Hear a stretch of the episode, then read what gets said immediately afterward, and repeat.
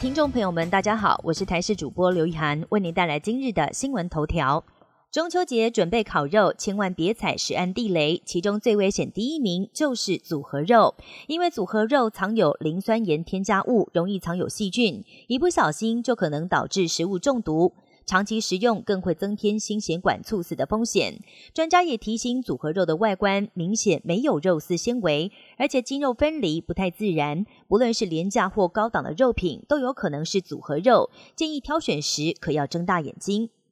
巴西进口蛋的流向终于曝光。国民党台北市议员游淑慧在脸书贴出了一份资料，显示台农与国内市售蛋龙头业者情谊蛋品都买了数量万颗的进口蛋，但这些进口蛋的流向至今不明，因此要求台北市卫生局赶紧彻查，也呼吁台湾这波蛋风暴食安问题才准备要开始。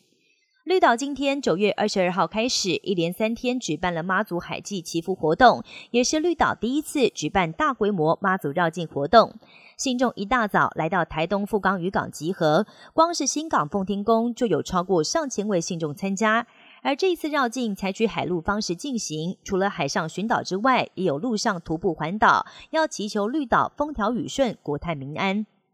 美军两艘无人舰在周一抵达日本横须贺基地，将进行侦察与攻击能力测试。而这也是美军无人舰首次部署在西太平洋。美军表示，无人舰不仅可以深入敌方火力范围，执行最危险的先锋任务，也可以辅助载人驱逐舰，使海军战力倍增，有助于对抗日益壮大的共军舰队。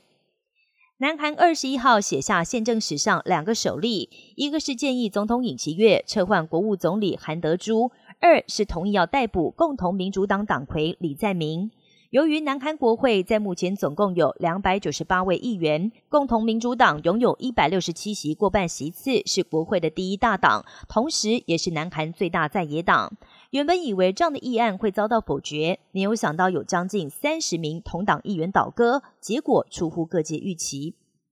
高龄九十二岁的媒体大亨梅铎宣布将卸下福斯公司和新闻集团董事长职务，由其子拉克兰梅铎接任。梅铎一九五零年代进入新闻业，在一九八五年以六亿美元向油商戴维斯买下二十世纪福斯影片公司之后，摇身成为好莱坞高层要角。一九八六年跨足电视圈，买下美国多家电视台，成立了福斯广播公司。